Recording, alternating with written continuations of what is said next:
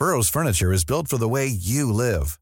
From ensuring easy assembly and disassembly to honoring highly requested new colors for their award-winning seating, they always have their customers in mind. Their modular seating is made out of durable materials to last and grow with you.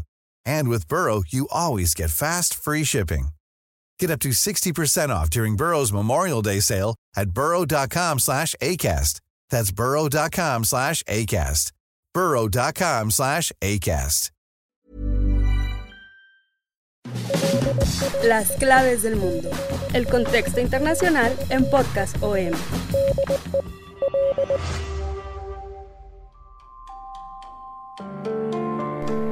Hola queridos pod escuchas, estamos aquí una vez más en Las Claves del Mundo, este podcast que produce Organización de Editorial Mexicana. Los saludamos como siempre con mucho gusto Víctor Hugo Rico, editor de la sección Mundo del Sol de México. Me acompaña mi compañero eh, Jair Soto, coeditor de la misma sección. ¿Cómo estás, Jair? Hola, Víctor, gusto saludarte y también un gusto que nos puedan seguir escuchando una vez más a todos nuestros podescuchas. Este podcast lo vamos a dedicar a manejar un tema que ya hemos estado tratando estas últimas semanas. Sería pues, una especie de serie. Creemos que tiene pues una importancia capital para Latinoamérica, para México también, porque creo que nos podemos ver un poco reflejados en el espejo latinoamericano con todo lo que está pasando. Primero pues fueron las protestas en Ecuador, ahora las protestas en Chile, está la elección en Argentina que ganó la izquierda, la izquierda regresa al poder en Argentina, es algo muy importante. El podcast pasado lo habíamos dedicado a las protestas a nivel mundial que están sacudiendo al mundo, no solo eran latinoamericanas, son a nivel mundial, pero a raíz de toda esta ola de inconformidad social, pues ha surgido un tema pues que nosotros consideramos importante, que vale la pena abordarlo un poco, que es pues la cuestión de la información sobre, sobre los acontecimientos, la propaganda, la contrapropaganda, saber pues de dónde surgen estos movimientos, porque están surgiendo voces en medios de comunicación eh, nacionales y extranjeros, eh, están surgiendo voces eh, de políticos que hablan de infiltrados en estos movimientos, que hablan de de gente que está detrás moviendo los hilos de, de estas protestas masivas, por ejemplo, en Ecuador, en Chile, están eh, sacudiendo la región.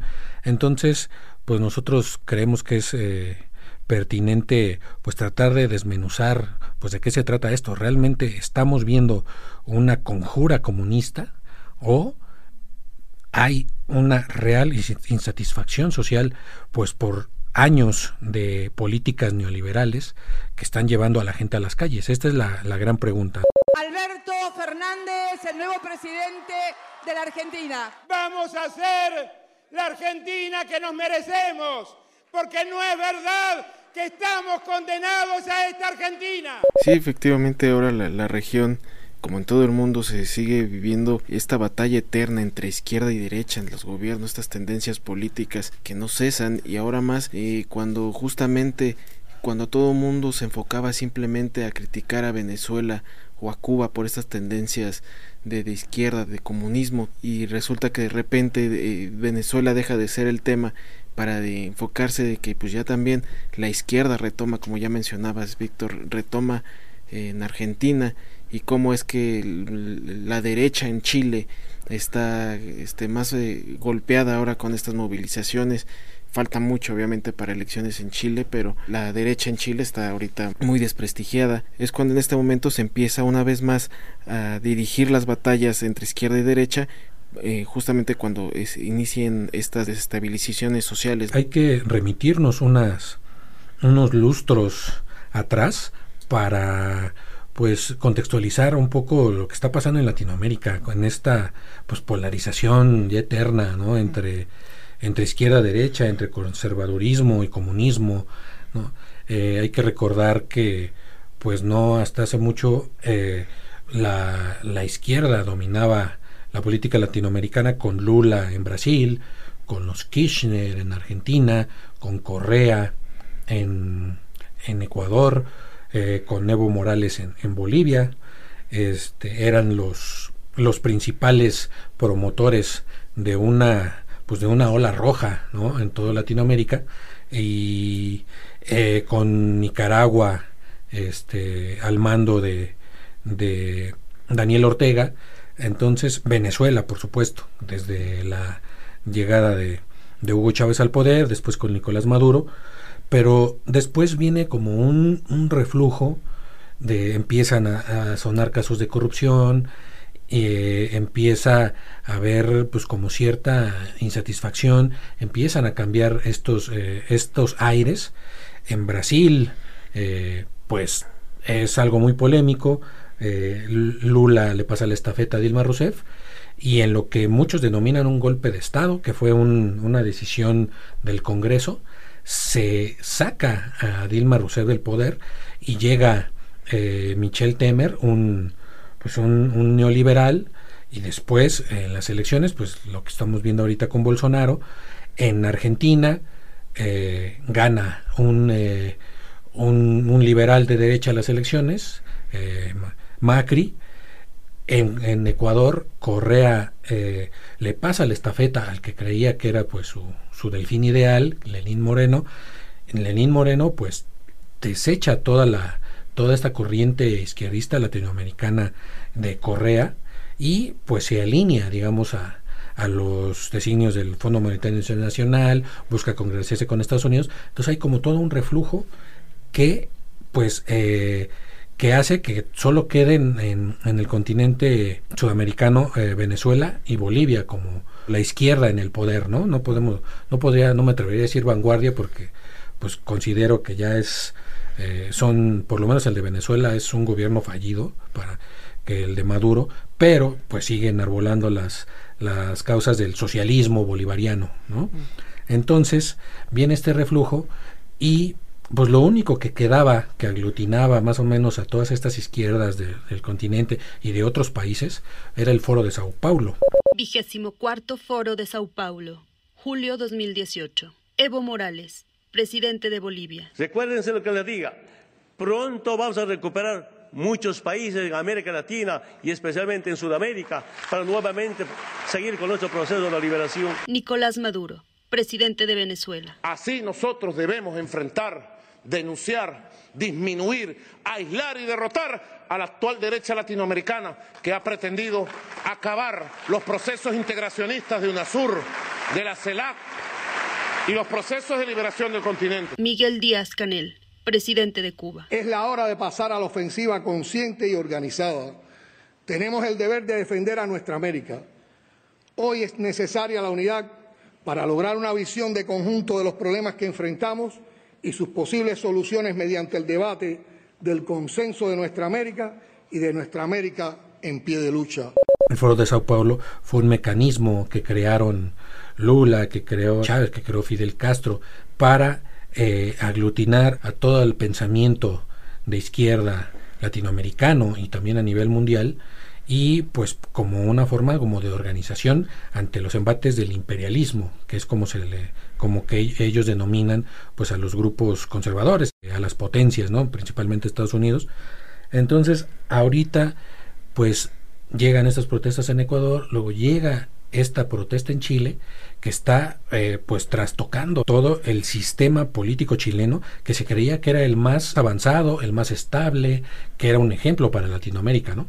Efectivamente, y aquí es cuando empieza a surgir una de las principales dudas que ya todo el mundo se anda cuestionando, es si realmente puede haber algún tipo de influencia del gobierno de Nicolás Maduro, este lo que representa ahorita la izquierda de, Latinoamérica, de Sudamérica, es realmente se está influyendo. ¿Por qué se dice esto? ¿Por qué se pregunta? Porque en un principio en las protestas también de, de Ecuador, eh, Lenin Moreno ya había anunciado, había culpado que estas eh, movilizaciones eh, responsabilizaba tanto a su antecesor, eh, Rafael Correa, como a Nicolás Maduro, que ellos eran los que estaban financiando el, un golpe de Estado, un intento de golpe de Estado Maduro contestó diciendo que que pues, evidentemente él no estaba detrás de eso. De hecho, lo tomó con ironía, se empezó a burlar.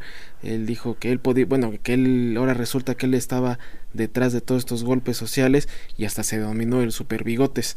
Así dice Lenín Moreno. Yo estoy pensando que el próximo gobierno puedo tumbar. Con los bigotes, mira. Super bigote. Yo no soy Superman. Yo soy super bigote, mira. ¡Pum! El gobierno y ahora también en Chile. Eh, Piñera directamente no mencionó a Maduro, pero sí mencionó que hay agentes externos que estaban influyendo en tratar de desestabilizar al gobierno chileno. Obviamente, pues este todo el mundo volteó a ver a Maduro una vez más. Maduro vuelve a contestar y, es una, una guerra también de declaraciones ahí entre todos los que están ahorita sufriendo de, una crisis social están culpando a Maduro como que es la salida fácil digamos que habría que dividir los hechos y, ya las interpretaciones, ¿no? El hecho en Chile pues es que hay una movilización masiva, realmente hay una revuelta social, pues lo vimos eh, muy claro en una de las últimas manifestaciones que hubo en, Chile que reunió a más de un millón de ciudadanos que salieron a las calles de Santiago, la capital, de Concepción, de Valparaíso, de las, de las principales ciudades chilenas, a protestar, a inconformarse con, eh, con el gobierno. Por todo empezó, hay que este, contextualizar, hay que aclarar, por el alza en el costo del boleto del metro. Eso fue lo que detonó la, ira social. Las, surgieron las primeras manifestaciones, empezaron los actos vandálicos se quema el, una de las estaciones del metro y entonces eh, aquí empieza la guerra de información. Empiezan a, surgir quién fue, empiezan a surgir varios medios en Chile, varios medios eh, pues que están alineados con el pensamiento, digamos, o neoliberal o el pensamiento conservador, como se quiera ver, no solo en, Chile, también en, Argentina, en varias partes de Sudamérica, incluso en Estados Unidos, desde Miami, en México también, y sobre todo en las redes sociales. Obvio, es obvio que las redes sociales son el gran, el gran eh, inflamante de todo. Empiezan a cuestionarse quién fue, ¿no? quien quemó la estación del metro, y se empieza a hablar de infiltrados del régimen de Maduro en las protestas en Chile, empieza a haber informes, sobre todo en las redes sociales, que muchos medios retoman sin ninguna contextualización, sin ninguna verificación, que empiezan a hablar de que sí, se capturó a, tantos eh, venezolanos y empiezan a hablar, ahí están los infiltrados, ahí están los orquestadores, cuando pues ya después fueron liberados o no hay pruebas de que los vinculen con ningún acto de sabotaje, pero ya queda ahí la duda implantada, ¿no?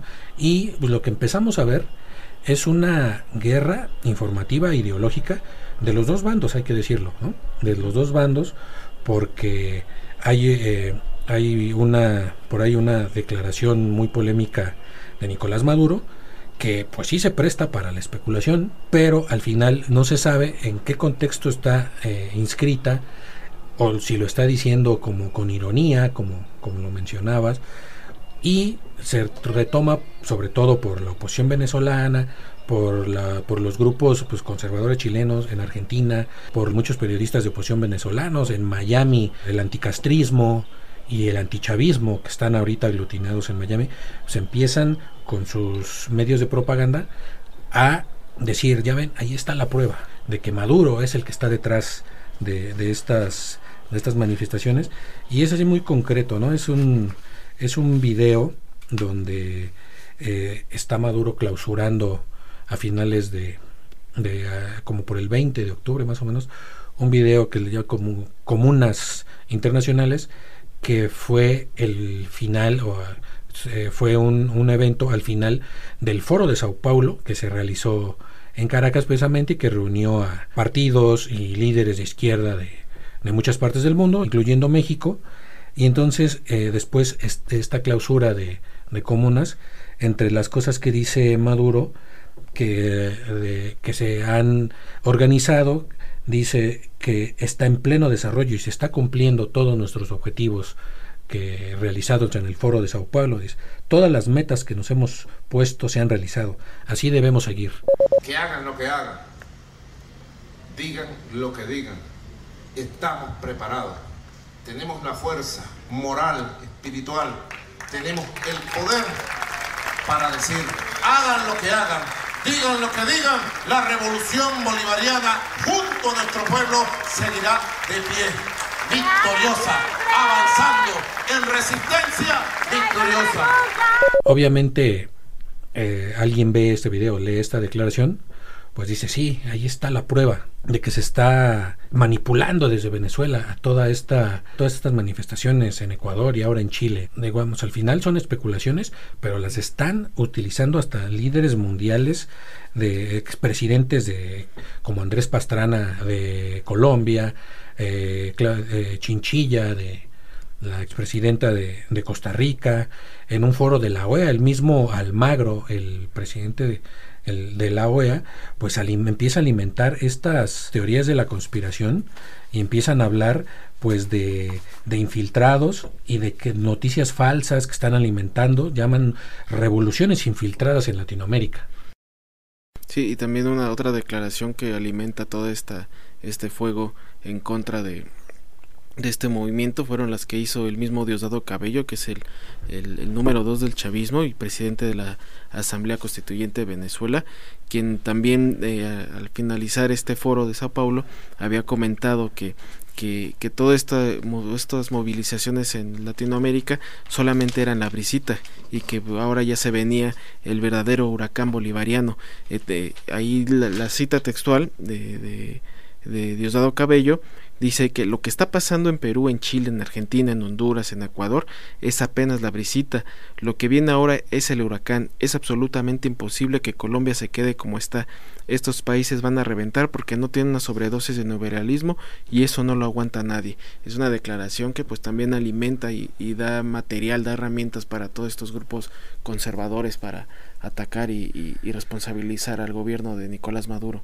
Sí, y entonces pues todo esto está ahorita eh, inflamando las redes sociales y para agregarle la cereza al pastel de esta explosión o cómo le podríamos llamar esta eh, este cambio de rumbo a que vuele Latinoamérica es, es un cambio una una vuelta contra, digamos, pues una, una corriente antimercado, ¿no? Le podemos llamar una corriente antifondo monetario internacional, pues están las elecciones en Argentina, ¿no? Ahí no ha, no hay, o no ha habido manifestaciones, ha, han existido manifestaciones, como en muchos países, contra el gobierno de Macri cuando empezó la inflación desenfrenada, cuando el dólar este, escaló y y se fue a más del doble, cuando la inflación también se fue a más del doble, cuando toda la, toda la, eh, la canasta básica de Argentina ya era totalmente inalcanzable, sobre todo la clase media le golpeó, ya no tenían para pagar deudas, ya no tenían ni para pagar a, sus psicólogos, los argentinos, los bonaerenses sobre todo. Entonces hay una indignación pues real, ¿no? y ahí pues no podemos culpar que hubo una mano negra de Chávez, ¿no? Hay otros factores que tienen que ver con el mercado, pero y precisamente esto, estos vaivenes de los mercados, estas inestabilidades financieras, son pues, lo que ha llevado a la gente a las calles, ¿no? creo que estaríamos pues ciegos si, si, si entramos a esta eh, corriente de desinformación que hay, que se está dando ahorita que, quién está manejando las protestas, quién, quién está detrás, pues si vemos los datos concretos, hay una insatisfacción real por la calidad de vida en que están los argentinos. En el caso de Chile, ya habíamos mencionado en un podcast pasado pues, que existía un malestar por el estado de las pensiones, que eran pensiones ridículas y que se le quitaba mucho al trabajador y no se le daba nada que la educación, los estudiantes universitarios se endeudan de por vida por una educación de mala calidad. entonces, eh, entre otras, entre otras eh, cuestiones, entonces ese es como que el fondo del, del, del, asunto, ¿no? Entonces la cereza del pastel, pues es la elección argentina y la debacle del neoliberalismo de Mauricio Macri y la llegada al poder pues otra vez de, de los odiados eh, kirchneristas, ¿no? De la mano de, de la expresidenta Cristina Fernández, pero el presidente electo es, este, Alberto Fernández, un, un, llamado moderado, que fue el, el, el que ganó en las urnas. Entonces eso, pues ahorita tiene como crispada a toda la, la derecha latinoamericana y lo vemos pues claramente en, la, en, en, las redes sociales ¿no? y en ciertos medios donde se propagan ciertas informaciones sobre los movimientos sociales que están ahorita en, Chile y en Ecuador o anteriormente en Ecuador pero no vemos ninguna, o sea, ninguna prueba, ¿no? estábamos viendo el caso de una página de internet que se llama el Panam Post, donde hay, donde escriben mucho periodista venezolano, periodista cubano, americano, anticastrista, incluso por ahí algún mexicano que tiene este una cuenta de Twitter que se llama Antichairos, escriben estos y o, tirándole a todo lo que huela a izquierda, ¿no? A todo lo que huele a izquierda, eh, desde López Obrador hasta eh, hasta Alberto Fernández en Argentina, obviamente empiezan a instigar de que hay que están los infiltrados, pero por ejemplo había una, una nota que estábamos que estábamos leyendo que decía ya se encontraron a los autores intelectuales de la quema del metro de Santiago lo, lo, ponen en sus cuentas de redes sociales esta, este medio y entonces uno se mete al medio y te remite no en la tercera de Chile en, en el, este este medio de comunicación chileno, la tercera, son los que eh, ya tienen los informes, según de la, de la Fiscalía chilena, de quiénes son los autores intelectuales y son infiltrados de Nicolás Maduro. Entras a la, a la página y no encuentras nada que hable de eso. Solo se encuentra donde dice, ah, fue este fue un grupo donde, específico, como concertado, que atacó eh, los sistemas electrónicos del, de tal estación del metro de Santiago y, fue lo que causó el incendio, ¿no? Que, que, destruyó ahí parte de la estación y, una, y un tren. Y después dices, bueno, ¿y dónde quedaron los, los infiltrados, no? Pero este, este tipo de, de tweets, de notas, todo el día lo están difundiendo. ¿no? Y tiene muchos retweets y, ahí la gente empieza, ¿no? Y empieza la campaña de odio, y empieza la campaña, ahí empieza la campaña de las fake news y la desinformación. Sí, efectivamente las, las fake news es una herramienta que ya tanto izquierda como derecha ya utilizan y sobre todo de que, bueno, antes uno pensaba, o aquí en México, el caso de escuchar fake news era en tiempos electorales, pues ahora también ya lo vemos en todo el tiempo, ¿no? Está, están estas eh, falsas noticias para desprestigiar a ciertos movimientos o desprestigiar a un gobierno o a desprestigiar a la oposición.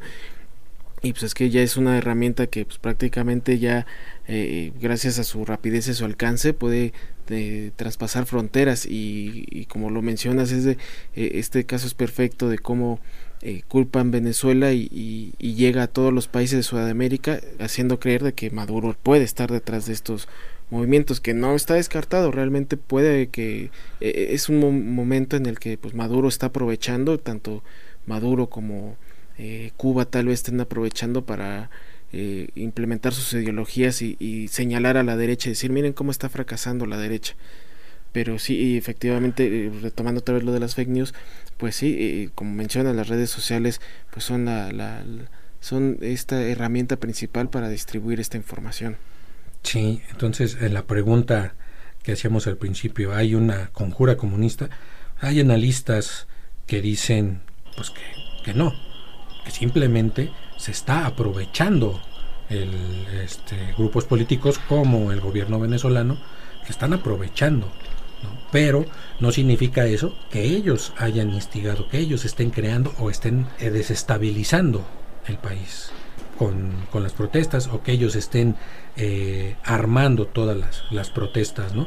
Hay un, politólogo peruano, César Campos, en, un medio nacional, donde dice precisamente esto, ¿no? que Maduro eh, dice, está aprovechándose de esta insatisfacción pues para llevar agua a su molino. Eso es claro y eso pues creo que es algo que hacen todos los gobiernos, porque está el caso de las otras protestas que digamos que tienen otro signo ideológico, o si no ideológico, que no tienen un sello que dice esto es comunista o esto es de izquierda, ¿no? Y tenemos el caso de las protestas que ahorita se apagaron, pero estuvieron en, este, hace unos meses en su apogeo en Nicaragua, las protestas, por ejemplo, en Honduras, que hay en este momento, eh, hay mucha diferencia entre estas protestas y lo que estamos viviendo en Chile. Las protestas en Haití, que también están ahorita, o las protestas en Bolivia. Ahí hay una gran diferencia con lo que pasó, por ejemplo, en Ecuador y en Chile. En Bolivia están protestando contra Evo Morales, ¿no? contra un gobierno de izquierda. Entonces, ahí no hay ahí no hay infiltrados, ahí no hay este, agentes que están detrás, que están conspirando contra Evo Morales. Evo Morales dice que sí, pero estos grupos de derecha que aseguran que son orquestadas las manifestaciones en Chile, allí no dice nada. En, en Honduras, el, eh, ahorita el caso están protestando pues contra un narcogobierno. Es otra, eh, o sea, ahí ni siquiera hay como signo ideológico.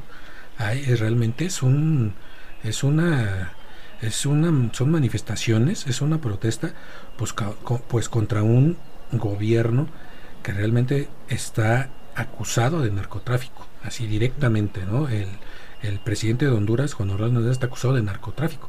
En Haití, pues ni siquiera podemos identificar eh, eh, sesgos ideológicos, pero la protesta es, está, es muy grande y están por la renuncia de, del primer ministro haitiano por un caso de corrupción muy concreto. Entonces, pues ahí donde está la, dónde están los infiltrados, ¿no? O en unos lados sí y en otros lados no.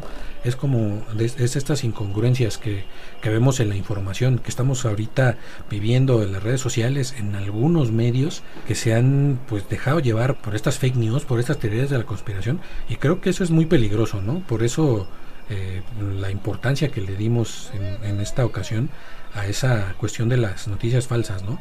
Hay que, eh, desde nuestra perspectiva, creo que hay que ver los hechos, hay que ver pues los números, hay que leer lo que está eh, diciendo la gente en la calle, hay que ver quiénes están manifestando en la calle y después pues eh, hacer nuestros propios juicios, ¿no? Antes de llevarnos por esta pues, por esta campaña de desinformación que si de por sí el, el continente está dividido, con esto pues está más polarizado que nunca. ¿no?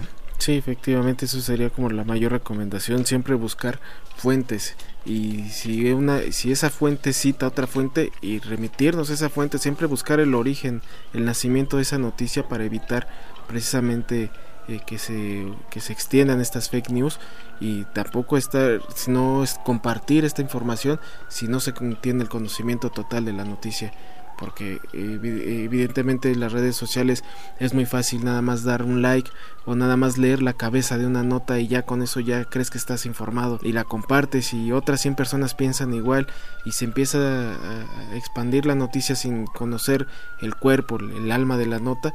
Entonces sí, es muy importante que, que usted escucha, al leer la nota, este, pues sí trate de, de ubicar realmente toda la fuente, la originalidad de la nota.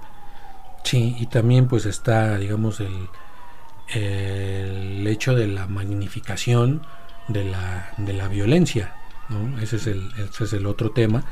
No hay que, tampoco podemos minimizarla, creo que no se, no se puede minimizar cuando hay hechos eh, pues graves como este incendio de, del metro allí en Santiago o el incendio de un centro comercial, cuando empiezan los saqueos de centros comerciales, eh, bueno, eso lo hemos vivido aquí en México, ¿no? O sea, como un rumor causa un efecto que magnifica y que realmente hace que la gente empiece a salir, empiece a hacer este, cosas como esto, ¿no?